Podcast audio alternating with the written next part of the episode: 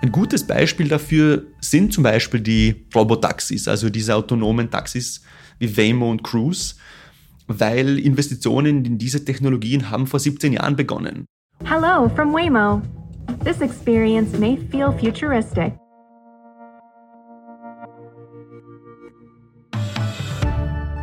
Ja, und damit hallo und herzlich willkommen zum Staffelfinale von Austria ist überall, zum Exportpodcast der Außenwirtschaft Austria.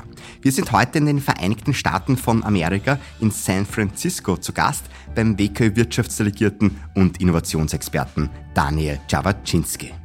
Und mit Daniel spreche ich über die nächsten großen Dinge, die neben künstlicher Intelligenz auf uns zukommen werden. Ich frage ihn, ob die große Zeit der Plattformen schon vorbei ist, welches Mindset man braucht, um im größten Startup-Ökosystem der Welt überleben zu können.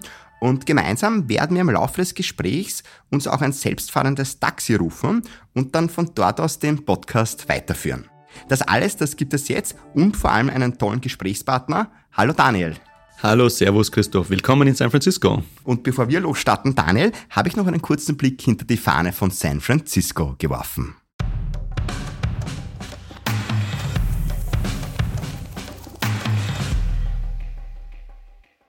If you're going to San Francisco, be sure to wear some flowers in your hair, klingt es beim weltbekannten Song von Scott McKenzie aus dem Radio, der damals vermutlich noch nicht das Blühen der größten Startup-Szene der Welt vorhersehen konnte. Wie denn auch den Anfang des 20. Jahrhunderts trug die Region übersetzt die Bezeichnung Tal der Herzenswünsche und das hatte weniger mit Innovation, sondern mehr mit den vielen Obstfeldern zu tun. Wobei das Obst oder besser gesagt der Apfel wohl geblieben ist und sich in angebissener Logoform schnell in der Welt verbreitet hat. Und verbreitet hat sich auch der Begriff Silicon Valley, der sich für eine Region zwischen San Francisco im Norden und San Jose im Süden etabliert hat. Einen offiziellen Anfangs- und Endpunkt gibt es übrigens nicht. Geprägt hat die Bezeichnung in den 1970er Jahren jedenfalls der Journalist Don Heffler. Er ging darauf zurück, dass Firmen zur Fertigung und Entwicklung von Halbleitern hierher kamen und dafür Silizium aus dem Tal brauchten, welches in Sand vorkommt. Und ja, beim Halbleiter, da wären wir dann doch wohl wieder beim Apfel gelandet.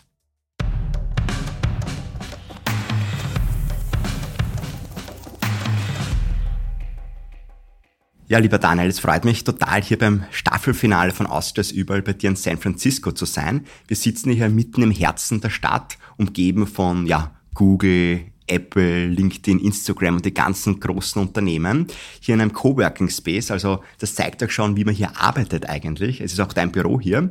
Und ich muss ehrlich sagen, für mich ja schließt sich heute so ein bisschen ein Kreis. Ich kann mich noch erinnern, vor zweieinhalb Jahren haben wir mit dem Podcast Austrias überall begonnen und da waren wir in New York und ich kann mich erinnern, damals war die Stimmung ja doch in Amerika etwas angespannt. Es hat kurz davor den Sturm auf das Kapitol gegeben. Und ja, da war es schon ein bisschen unruhig. Wie ist denn jetzt die Stimmung eigentlich im Land? Ich glaube, jetzt zweieinhalb Jahre später ist die Stimmung eine vorsichtige und vielleicht auch ein bisschen eine zurückhaltende. Es hat sich auch gezeigt, dass die Bevölkerung sehr müde ist von der Politik. Auf der einen Seite ähm, obwohl Biden eigentlich Präsident war, hat Trump trotzdem sehr häufig die Schlagzeilen dominiert, oft mit kontroversiellen Aussagen und persönlichen Eklats. Und auf der anderen Seite hat Biden vermutlich auch nicht alles erfüllt, was man sich erwartet hat. Und jetzt scheint es ja zumindest so wieder zu sein, dass es potenziell die Möglichkeit gäbe, einem Rematch sozusagen zwischen Trump und Biden. Darauf freuen sich die Leute, nicht wirklich. Also es, es, es gibt sogar, eine Studie hat sogar gezeigt, dass über 20 Prozent der Leute gesagt haben, dass sie glauben, dass das System vielleicht kaputt ist, wenn aus 330 Millionen Menschen dann wieder nur die beiden hervorgehen als mögliche äh, Führungskräfte oder, oder Präsidenten des, dieses Landes. Was jedenfalls nicht kaputt ist, ist das Businessmodell von vielen Unternehmen, die es hier bei dir in San Francisco im Silicon Valley gibt. Und über die möchten wir ja heute auch sprechen. Ähm, ja, dass die USA von immenser wirtschaftlicher Bedeutung für uns in Europa und in Österreich ist, das ist, glaube ich, eh klar, auch politisch natürlich. Aber wenn man jetzt hierher zu dir kommt und du bist ein absoluter Silicon Valley Insider, muss man sagen, wie nimmt man denn dieses Ökosystem, das es da gibt, eigentlich wahr? Was ist das Spezielle dran? Das Silicon Valley hat sicher den Begriff dieses Startup- und Technologie-Ökosystems global geprägt, würde ich sagen. Es gibt ja auch oder es gab schon immer die Ansätze, um, mit denen man versucht hat, auch das Silicon Valley zu kopieren. Wobei das Schlagwort, denke ich, bei Ökosystem ist, dass es eigentlich sich organisch entwickelt hat. Das war auch der Fall hier in den letzten ja, 70 Jahren, aber vor allem in den letzten 30 Jahren, wo Digitalisierung und, und Plattformen im Vordergrund gestanden sind. Und in diesen 30 Jahren haben sich viele dieser Teilaspekte dieses Ökosystems wirklich ja, von, von innen heraus gebildet und deswegen funktionieren diese Teile auch sehr gut zueinander. Auf der einen Seite, wir haben Top-Forschungseinrichtungen wie Stanford, Berkeley und die produzieren die ganze Zeit Top-Ausbildung, top ausgebildete Arbeitskräfte, aber auch Top-Forschung natürlich. Auf der anderen Seite haben wir die Big Tech-Firmen, die du eh schon erwähnt hast, zum Teil, die wiederum auch einerseits Jobs bieten, andererseits aber in das Ökosystem einzahlen. Und ja, wenn man von Zahlen redet, natürlich gibt es hier eine unglaublich große Menge an Risikokapital, das permanent auch zyklisch in diese, in neue Startups und in Gründerinnen und Gründer investiert werden. Und das alles ist so gut miteinander verzankt, dass es eigentlich ein auto automatischer Motor ist, der, der kontinuierlich von sich selbst angetrieben wird. Wir schauen uns diesen Motor heute mit dir gemeinsam ein bisschen jetzt an. Zunächst einmal Thema Plattformen. Wir haben es jetzt auch schon kurz angesprochen, die ganzen Unternehmen, die ja Plattformen betreiben, die es da gibt. Ähm, nichtsdestotrotz muss man sagen, vielleicht Thema Plattform, das war eigentlich gestern, jetzt zählen schon ganz andere Dinge. Ist die goldene Zeit der Plattformen vorbei, wenn man so möchte? Ich glaube, das trifft es eigentlich ganz gut. Nicht zu vernachlässigen ist natürlich der gewaltige Einfluss, den Plattformen auf unseren Alltag gemacht haben. Einerseits Airbnb als Plattform hat fürs Gute oder fürs Schlechte natürlich die, äh, die Wohnungslandschaft total verändert. Uber natürlich, Lyft als, als ähm, Provider von, von Taxiservice hat auch eine ganze Industrie disrupted ähm, und, und viele natürlich andere. Aber ich glaube, die, der Reifegrad dieser Technologie ist jetzt relativ weit oben angelangt. Und diese, und gerade dieses Ökosystem lebt ja immer wieder oder, oder funktioniert sehr zyklisch. Immer wenn eine Technologie ähm, reif wird, kommt eine neue Technologie und, und wir befinden uns gerade in einem wahnsinnig spannenden, ähm, ja, in einem, im Beginn eines wahnsinnig spannenden Zyklus, den natürlich jetzt vor ein paar Monaten die, die KI ausgelöst hat. Ist KI jetzt das Thema schlechthin hier in San Francisco? Oder hat das eigentlich auch schon viel länger da begonnen, eigentlich, die Entwicklungen? Grundsätzlich hat man sicherlich schon jahrelang an diversen KI-Lösungen gearbeitet. Was das Silicon Valley sehr gut kann und was Chat oder beziehungsweise was OpenAI wahnsinnig gut gemacht hat, ist, sie haben aus, den, aus der Technologie ein Produkt entwickelt, weil es plötzlich global für alle Personen so wahnsinnig leicht verständlich und nutzbar war, dass jeder nachvollziehen konnte oder sehr schnell verstanden hat, was man damit machen kann. Und das ist auch ein bisschen vielleicht das Geheimnis dieser, dieser Region, dass sie einfach diese Fähigkeit besitzen, Produkte aus Technologien zu schaffen und im nächsten Schritt auch zu kommerzialisieren, weil ich, ich würde mich trauen zu sagen, dass es auch Top-AI-Forschung gibt oder KI-Forschung gibt in Österreich, in Europa, aber hier war auch wieder das Silicon Valley einfach mit der, mit der Transformation in ein Produkt ähm, schneller. Wobei jetzt sind wir gerade in der Phase, wo Anwendungsfälle geschaffen werden und man über Kommerzialisierung nachdenkt. Und in der Pipeline sind natürlich schon die nächsten Technologien, die morgen, übermorgen oder übermorgen wieder ja, einen groß, großen, große Veränderungen bringen werden. Da gibt es, glaube ich, sehr, sehr viele Technologien. Ähm, ja, neben künstlicher Intelligenz, was sind denn so auch Bereiche die da gerade jetzt boomen im Silicon Valley? Ist es im medizinischen Bereich zum Beispiel, in der Forschung sehr stark? Ich meine, schön wäre es natürlich, wenn wir eine Glaskugel hätten und mit dem Finger direkt drauf zeigen könnten. Hm, ich glaube aber auch, dass wir in einer Zeit sind, die in, einer Informations-, in einem Informationszeitalter sind, wo man sich über viele technologische Entwicklungen eigentlich bewusst ist oder bewusst sein kann. Also ich glaube, es ist viel schwerer geworden, von Sachen komplett überrascht zu werden, Trotzdem hat es ChatGPT geschafft. Aber ich glaube, ich, ich, werde dir jetzt keine Geheimnisse verraten können. Also die nächsten Technologien, die sicher irgendwo am Horizont stehen, ist das Thema Quantencomputing und die, auch die Vernetzung zwischen den Möglichkeiten von Quantencomputern und AI. Ähm, auch was hier sehr häufig übersehen wird, ist, dass eigentlich das Silicon Valley ein Biotech-Hub ist und wahnsinnig viel Forschung im Bereich Genetik zum Beispiel und generell Biotech stattfindet. und hier auch große, also vor allem im, im Genetikbereich große Fortschritte erzielt werden, über die man einfach noch nicht so laut redet. Ähm, andere Themen sind natürlich das ganze Thema autonome Mobilität und auch das werden wir jetzt live erleben, wobei hier auch die Forschung stattgefunden hat und wir wiederum in der Phase der Kommerzialisierung sind bin ich schon sehr gespannt drauf. Ähm, ja, diese Phasen, die es da gibt und vor allem dieser Transformationsprozess, du hast das finde ich vorher sehr schön angesprochen, wo man hier einfach sehr auch gut ist, dann Dinge auch wirklich umzusetzen, zu Produkte zu machen. Ähm, ja, da bedarf es einer gewissen Vorarbeit. Und diese Vorarbeit, die kostet oft sehr viel Geld, dauert auch eine gewisse Zeit. Ist das vielleicht auch der große Unterschied, dass man dann hier doch sehr viel Kapital einfach im Markt drinnen hat. Einerseits ist man natürlich in Amerika sehr stark Geld getrieben. Es ist alles ein Business, es muss ein Businessmodell her. Aber dann bei gewissen Dingen gibt es dann doch Investoren, private Investoren, die ich sage jetzt mal vielleicht ein bisschen Spielgeld vielleicht haben und sagen, ja, da habt's einmal und macht's einmal und tut's was Gescheites damit. Ich glaube, den Kern, den du mit deiner Frage er, er, erwischt hast, war der Punkt in die Zukunft investieren, weil hier wird mit dem Spielgeld, wie du es gesagt hast, ich nenne es Risikokapital, mit, mit diesem Kapital wird in Zukunftspotenziale investiert und in die Möglichkeit, Branchen zu verändern, ähm, wie man so schon sagt, disruptiv zu sein und, und ganze Industrien und Branchen effizienter zu gestalten.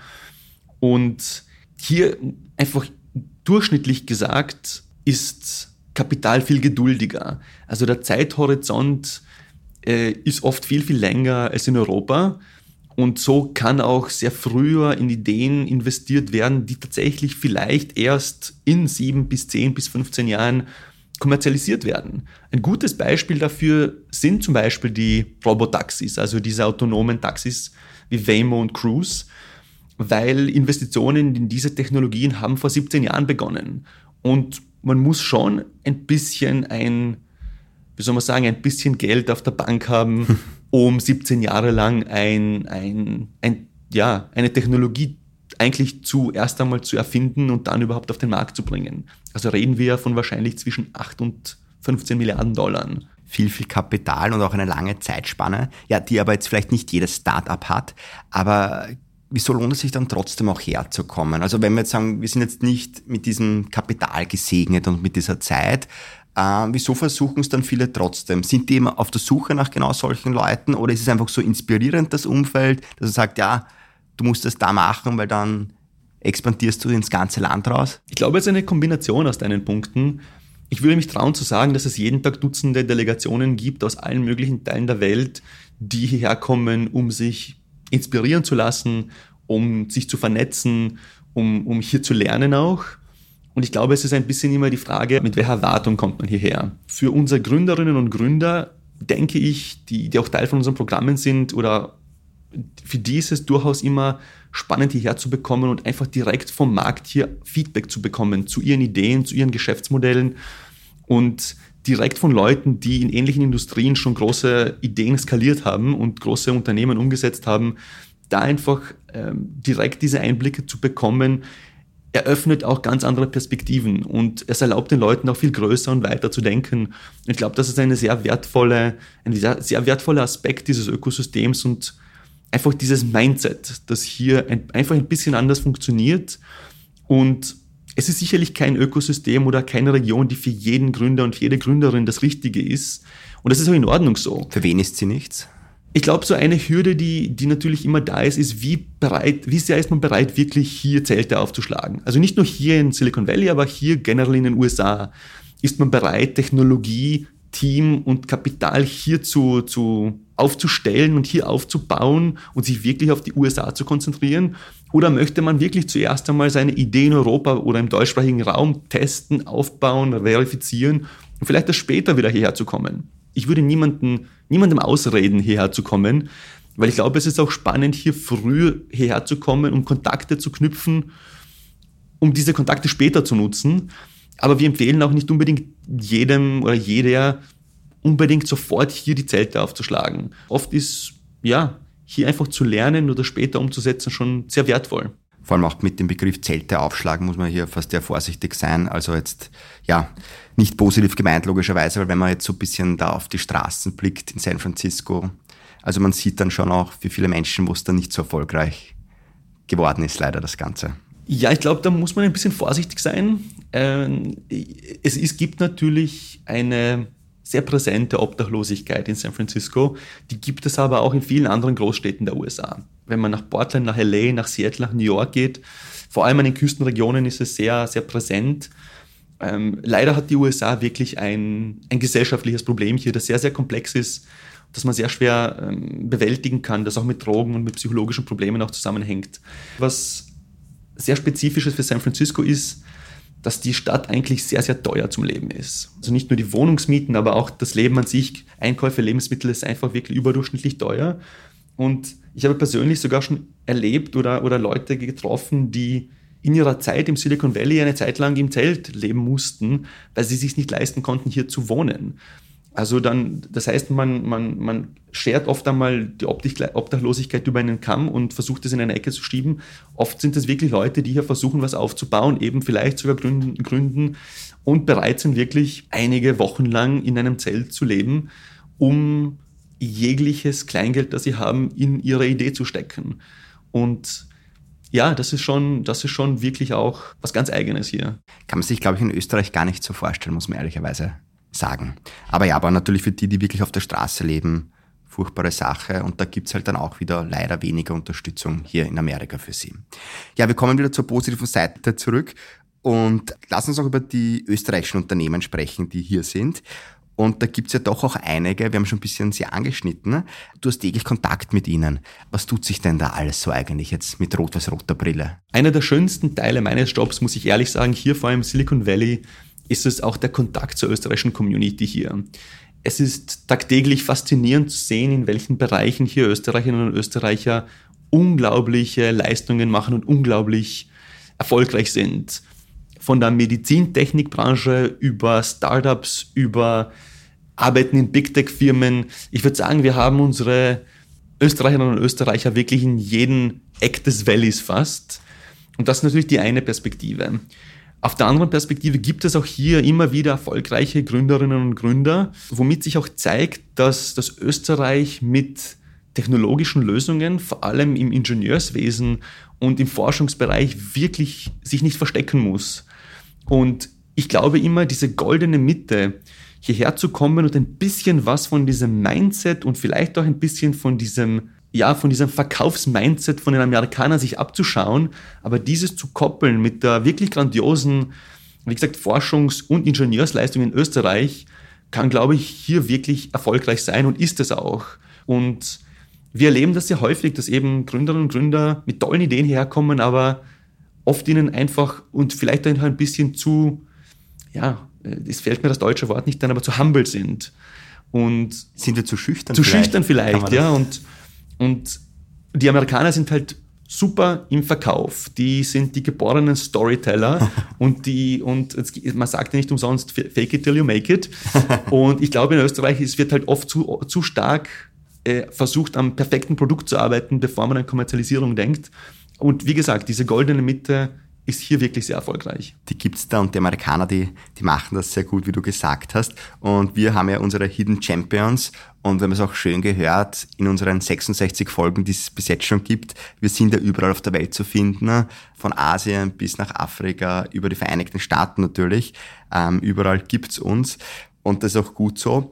Aber Themen, die in jedem Land auch irgendwie ja gerade so richtig gebrannt haben, kann man sagen, oder brennen, das sind natürlich die Bereiche Nachhaltigkeit, wie geht man mit Klimaschutz um, es ist die Mobilität, wie schaut die Mobilität der Zukunft aus, es ist Thema Infrastruktur. Ja, da tut sich sehr, sehr viel.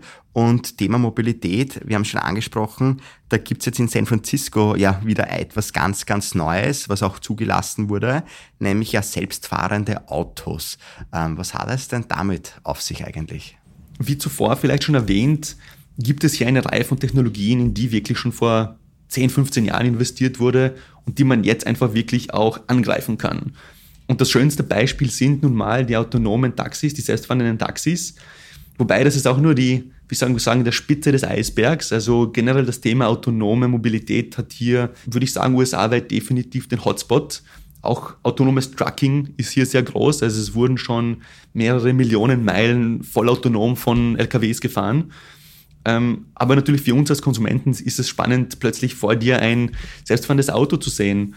Und es gibt momentan zwei Firmen, die im Markt schon wirklich kommerziell verfügbar sind. Das ist Waymo, eine Google, eine Google-Firma, die bereits 2009 gegründet wurde, und Cruise, das eigentlich zum Großteil GM gehört, aber durchaus sehr, sehr autonom agieren kann.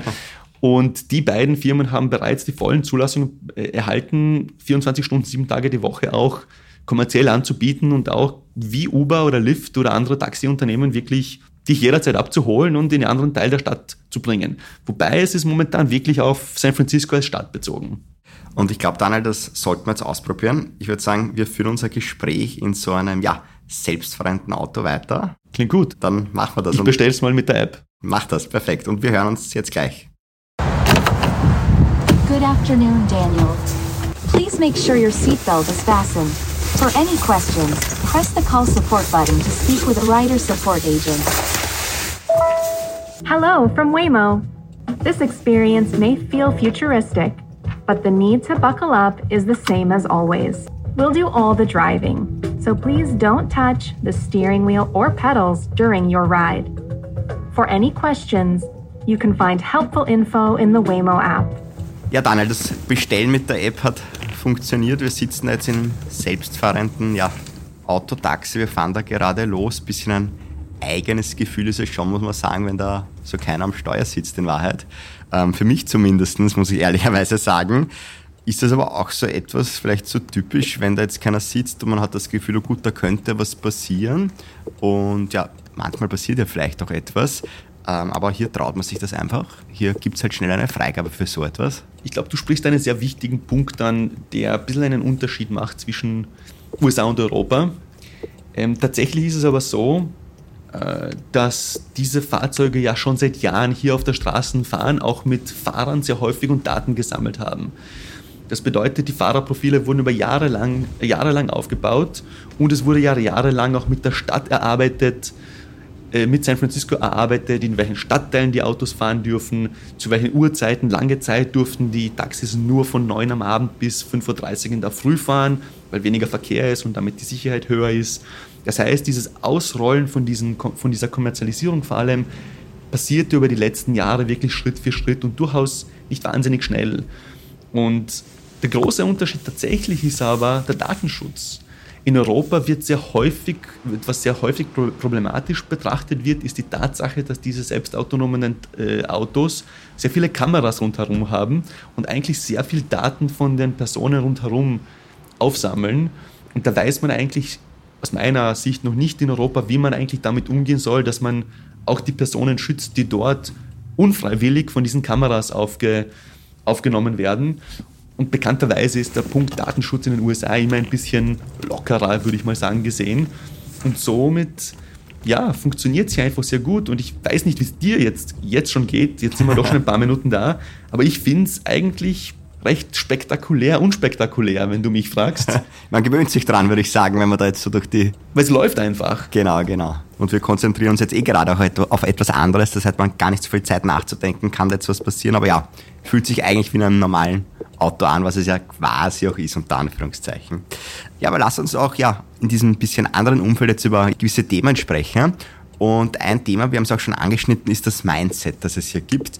Und auch mit Volker Ammann, der in Los Angeles der Wirtschaftsdelegierte ist, habe ich auch schon ein bisschen so darüber gesprochen. Und er hat gesagt, ja, in Amerika, da musst du halt tun. Und wenn du tust, da passieren halt auch Fehler, aber die werden dann auch einfach akzeptiert.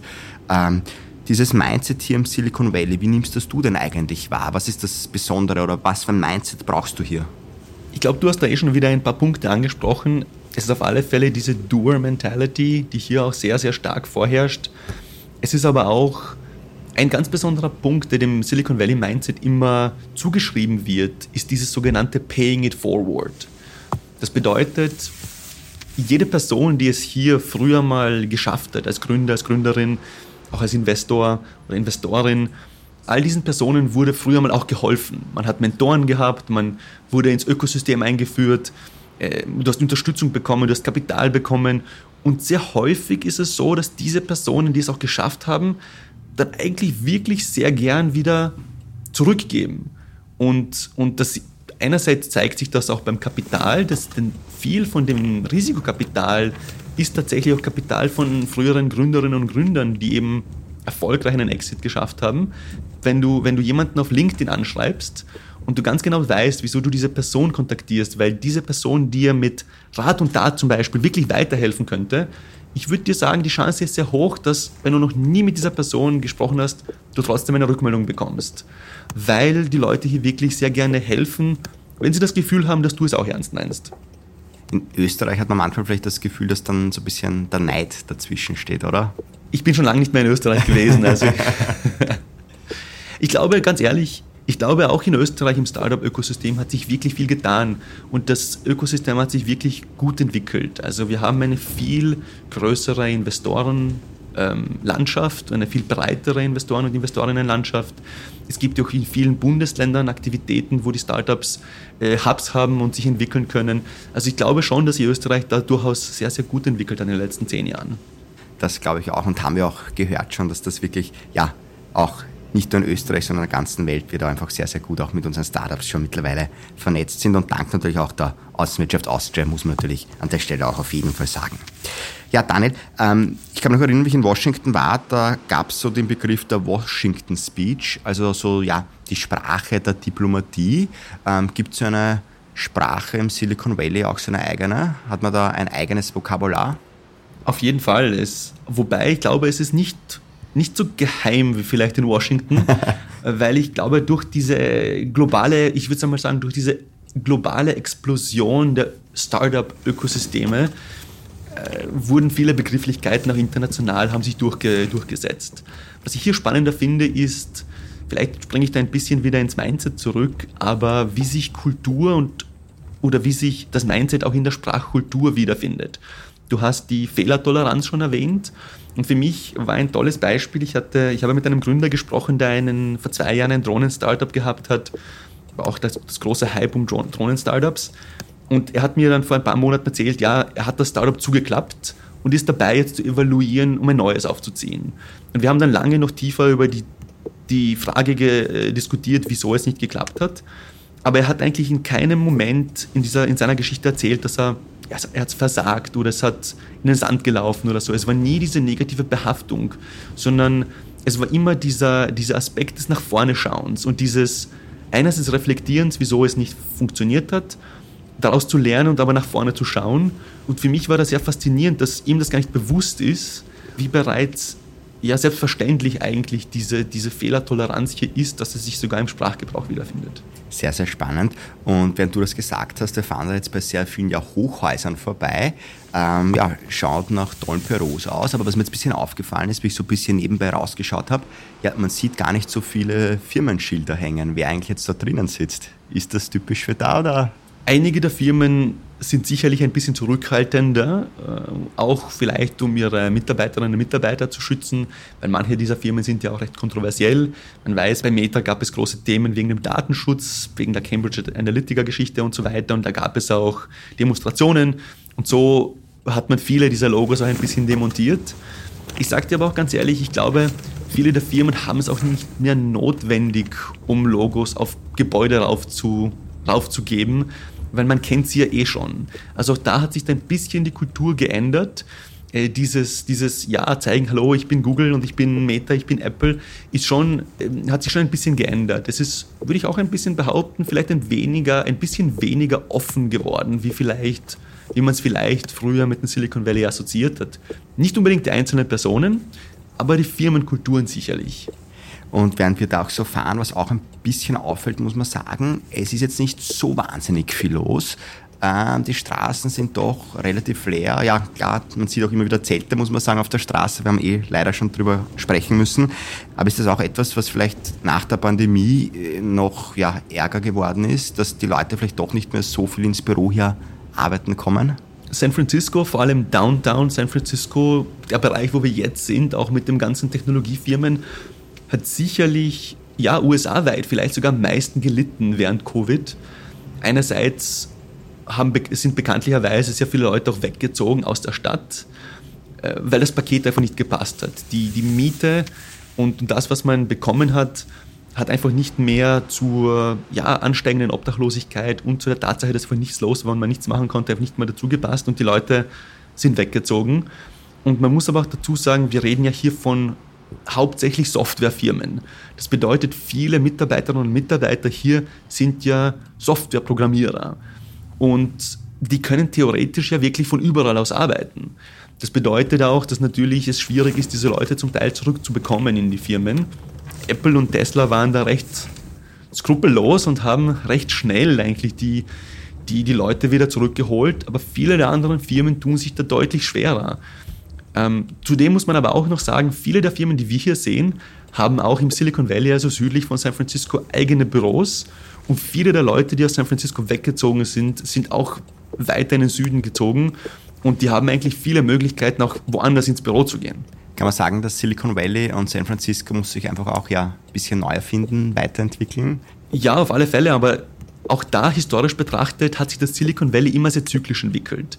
Also einerseits äh, gab es einen Internetboom, dann gab es die Dotcom-Blase, dann gab es natürlich die äh, Lehman Brothers-Geschichte, die hat wiederum auch äh, die Downtown-Area sehr stark getroffen. Also San Francisco kommt und geht sozusagen alle 10 bis 15 Jahre und vor allem, wenn man hier mit Leuten spricht, die schon lange da sind oder hier aufgewachsen sind, ähm, die sind durchaus positiv eigentlich gestimmt, dass, dass wir halt wieder jetzt in einer Phase sind, wo, wie du es auch schön gesagt hast, die Stadt sich neu erfindet, neue Themen für sich festlegt.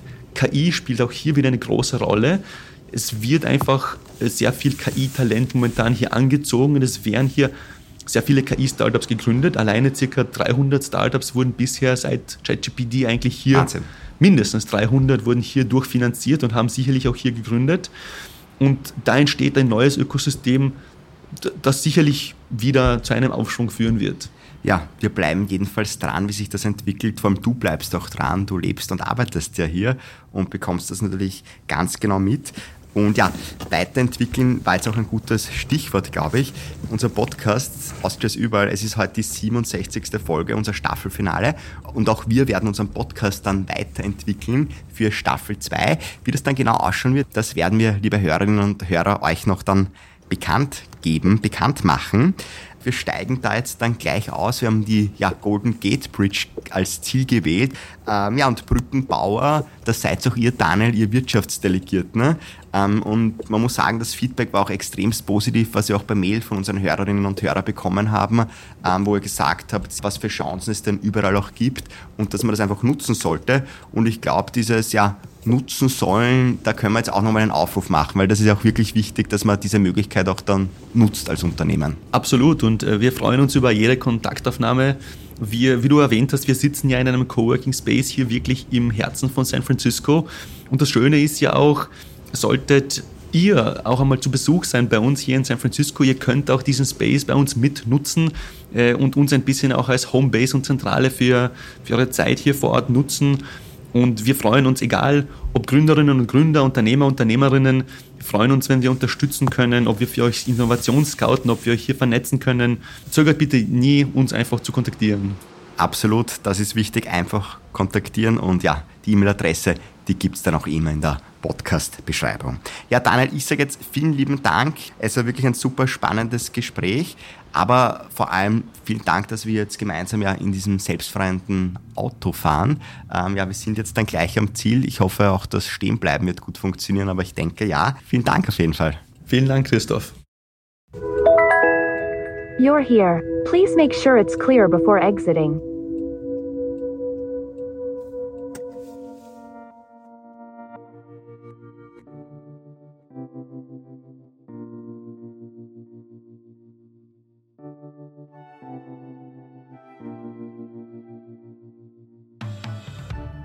Ja, und liebe Hörerinnen und Hörer, wir sind im wahrsten Sinne des Wortes am Ziel angekommen. Ich darf mich für eure ja treue Unterstützung bei der ersten Staffel von Austrias überall herzlich bedanken. Wir hatten über tausende Reisebegleitungen auf unseren akustischen Geschäftsreisen. Danke auch an alle, die ja den großartigen zwölften Platz beim Ö3 Podcast Award möglich gemacht haben. Das alles motiviert uns natürlich weiterzumachen und ihr habt es gehört, es wird einen Teaser geben, wo wir dann sagen, ja, wie es mit Austrias überall weitergeht und welchen Themen wir uns widmen werden. Bis dahin kannst du aber jedenfalls in eine unserer ja bereits gemachten Reisen reinhören. Die Geschäftskultur, die vergeht ja nicht und das ist auch gut so. Dann bitte abonniere natürlich Austrias überall, bewerte Austrias überall, sofern noch nicht getan und erzähle natürlich auch Freundinnen und Kollegen davon und du kannst uns auch gerne Feedback an podcast.wko.at geben. Ich freue mich jedenfalls, wenn wir uns wieder hören. Hab bis in eine feine Zeit. Mein Name ist Christoph Hahn und nicht vergessen, Austria ist überall.